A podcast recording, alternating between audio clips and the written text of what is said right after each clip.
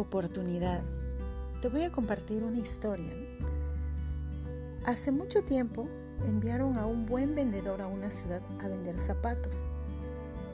Al cabo del tiempo, eh, este hombre envió una carta donde dijo, ¿no? Aquí nadie usa zapatos. Como que estaba rechazando ese proyecto, Esto llegó a los oídos de otro hombre. El hombre dijo, quiero que me den esa oportunidad. Y así fue, le dieron la oportunidad a este hombre y dijo, ¿no? Al cabo de unos días, éxito total. Aquí les puedo vender zapato a todos. Su proyecto fue un éxito total. Donde unos ven un problema, otros pueden ver la oportunidad. La oportunidad es una palabra que no está bien definida, que es o que no es para una persona. Pero aprovecha tu oportunidad. Es algo que está a favor tuyo, no en contra tuya.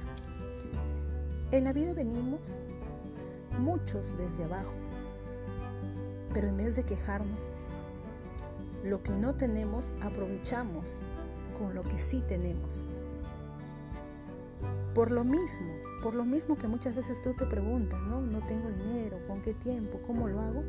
Por lo mismo es que se te presenta esa oportunidad y por lo mismo deberías aprovechar esa oportunidad. Que la oportunidad no te coja desprevenido, que la oportunidad te coja preparado. ¿Cómo te estás preparando en este tiempo?